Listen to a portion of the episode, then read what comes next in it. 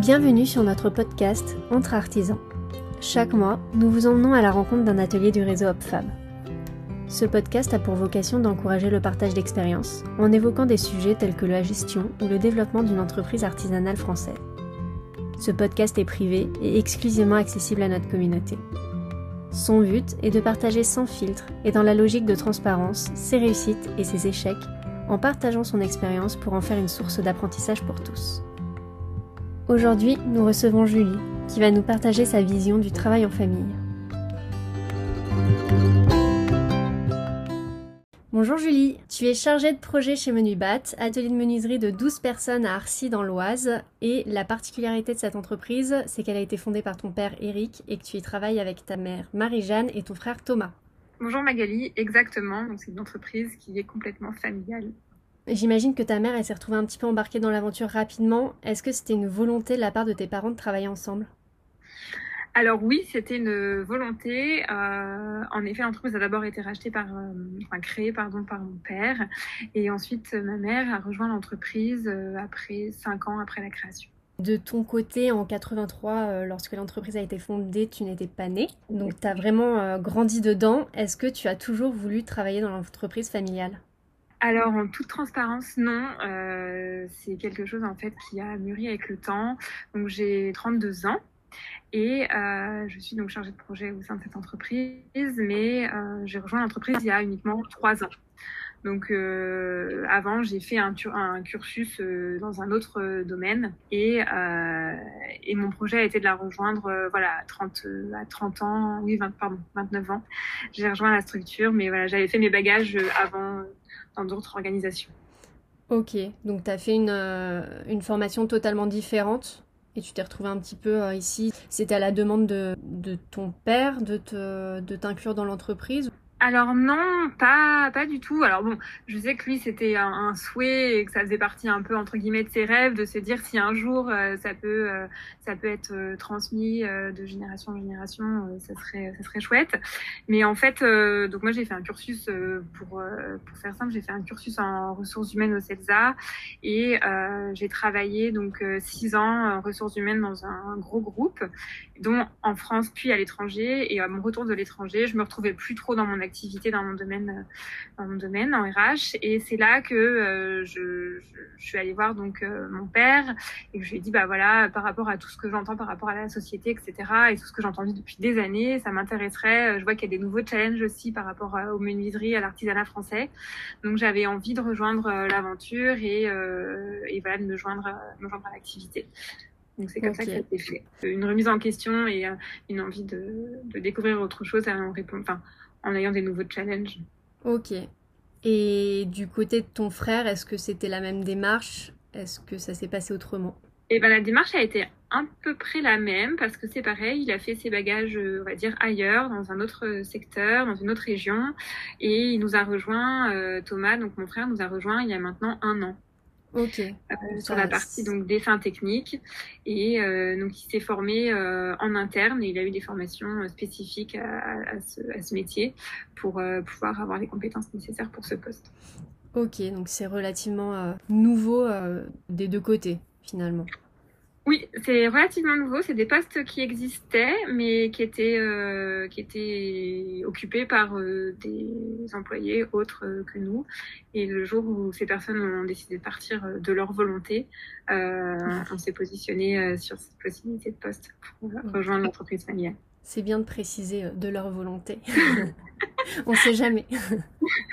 non, non, bien sûr, ça s'est fait, ça s'est fait comme ça. Ok. Lorsque je suis venue à l'atelier, j'ai remarqué, quelque chose qui m'a fait un peu rire. C'est que euh, Thomas appelle vos parents euh, papa et maman, mais pour toi, c'est Eric et Marie-Jeanne. Euh, c'est, un, besoin de faire une coupure professionnelle et de pas mélanger avec le perso.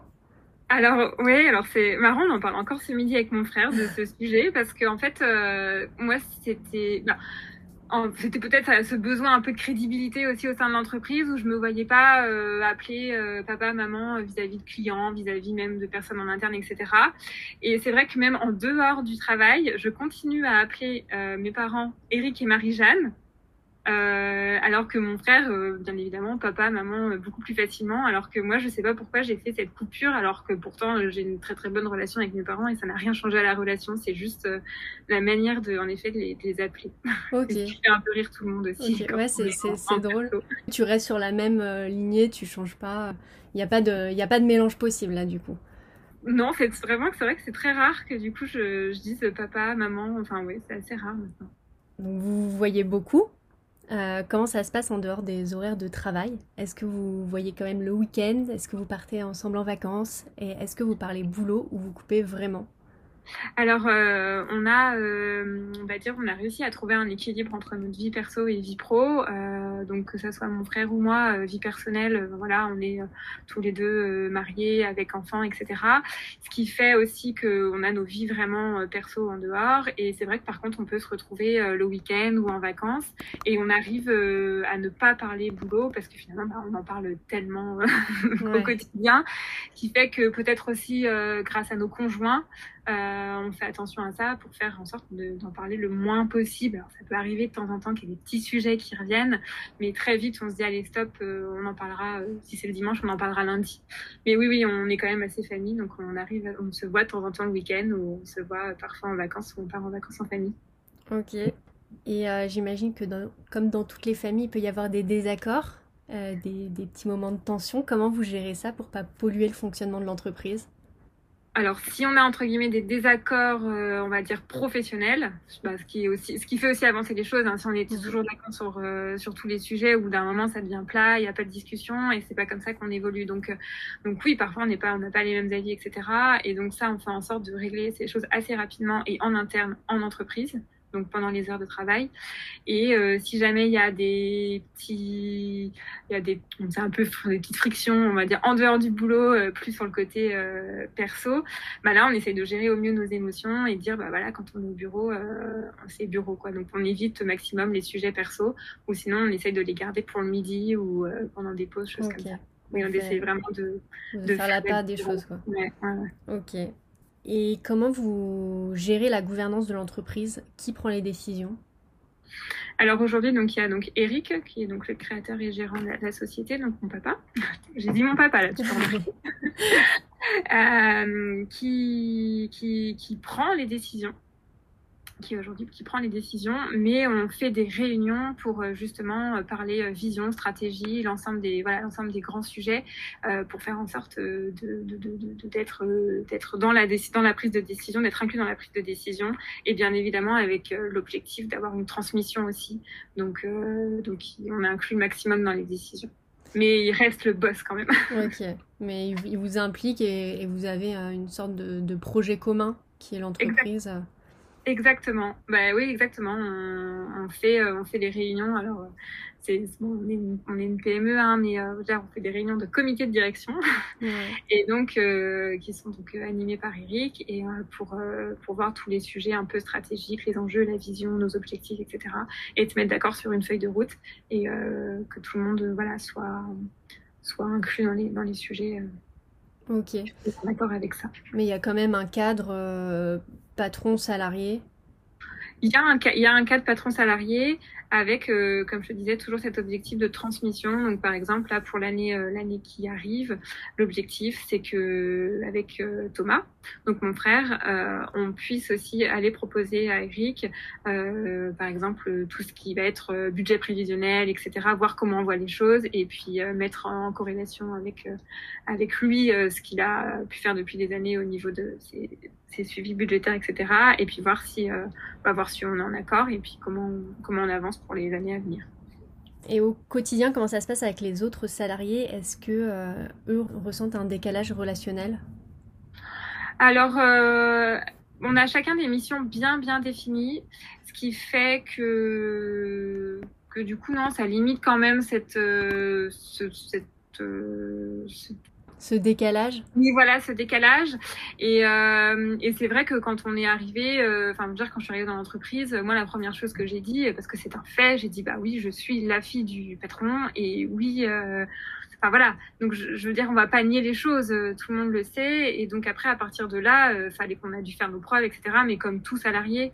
Donc, donc, donc, non, je pense que non, le décalage, le décalage, n'y est pas. Il n'y a pas de décalage plus que.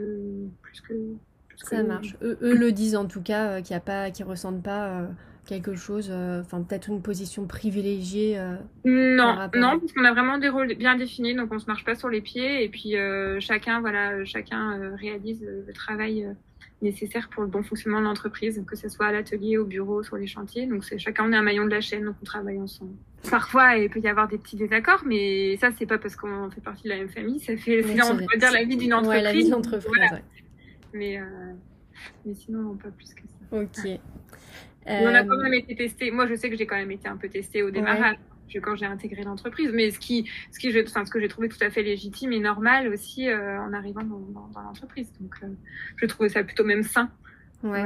Voilà, de ne pas, être mis sur un piédestal parce que j'étais la fille du patron. Enfin, je veux dire, c'est pas, c'était pas mon souhait du tout, du tout. Donc, ok, vaut mieux, oui, se fondre un petit peu dans le, dans l'entreprise.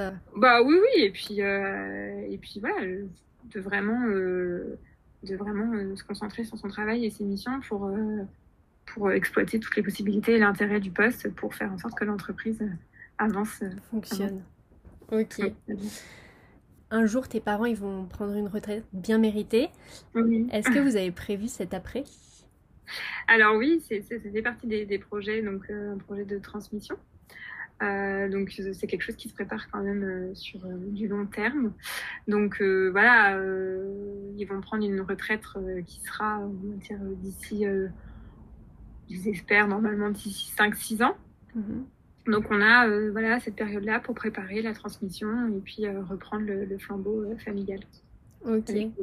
Il y a aussi un message positif pour les salariés parce que parce que ça permet aussi euh, de se dire ben voilà il n'y a pas ce souci de est-ce qu'il y aura un repreneur derrière euh, comment ça va voilà ils savent déjà que derrière l'entreprise euh, a pour but de continuer d'exister et même de se développer voilà et tu disais tout à l'heure donc que chacun vous aviez votre famille avec avec ton frère est-ce que vous aimeriez transmettre à vos enfants ce, ce goût du travail en famille et qui pourquoi pas reprennent les rênes de l'entreprise à leur tour un jour?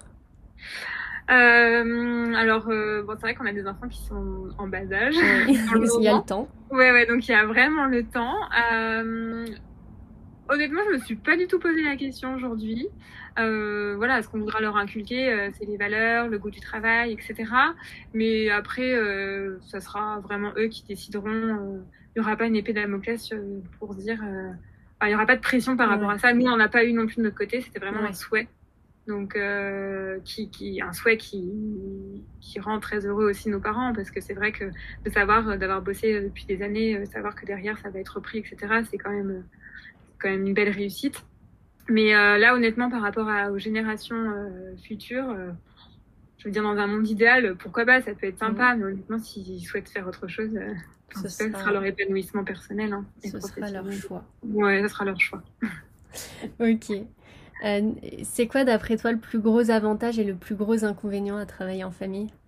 Alors, le plus gros avantage, euh, bah, je pense que c'est le même, le plus gros avantage et le plus gros inconvénient. Je pense que c'est presque la même chose, tu vois.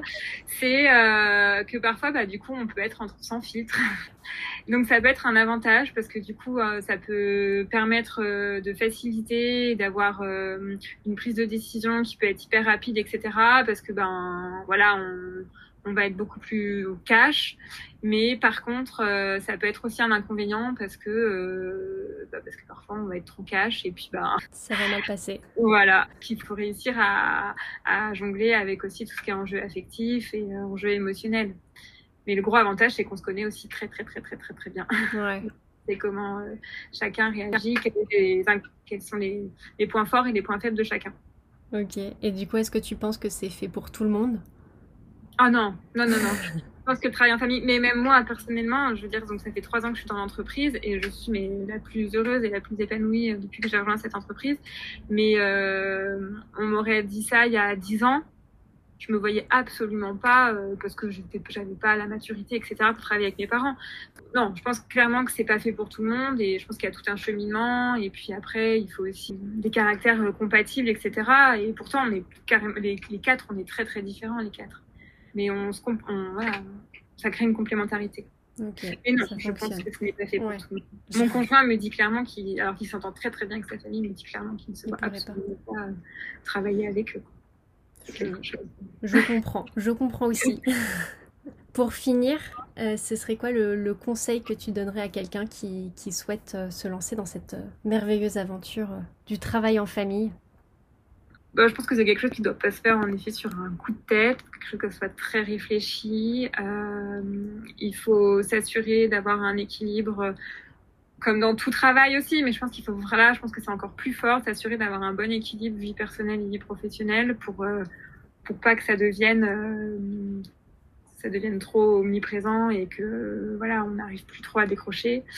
Euh, le si j'avais un seul conseil à donner, ça serait à la fois de pas avoir peur et de foncer si c'est l'envie, que ça peut fonctionner, mais qu'il faut quand même se poser les bonnes questions et vérifier la compatibilité de chacun. et aussi avoir les compétences euh, nécessaires pour, euh, pour pouvoir euh, avoir une affaire familiale commune, quoi. Et qui, qui roule. Et qui roule, ouais.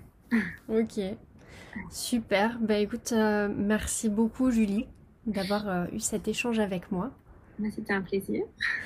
Bah, J'espère que ça, que ça parlera à pas mal, euh, à pas mal d'artisans euh, dans notre réseau. Je sais qu'ils euh, sont plusieurs à, aussi travailler en, famille, mais peut-être que ça peut donner des idées à d'autres. On ne sait jamais. Je disais qu'il y avait plus de 83% des entreprises françaises qui étaient des entreprises familiales. Ah ouais. Alors, ça c'est un chiffre qui paraît énorme, mais dans ces 83%, ça peut être aussi des petite structure. Donc, en temps nombre de salariés, c'est pas forcément énorme parce qu'après tout ce qui est grand groupe, etc., tout de suite, on a beaucoup de Mais en, termes de structure, c'est un fonctionnement qui est en France euh, très, très répandu. Ok. Bah écoute, je ne le savais pas, tu me l'apprends. merci beaucoup. Merci à toi et merci à Oupfab.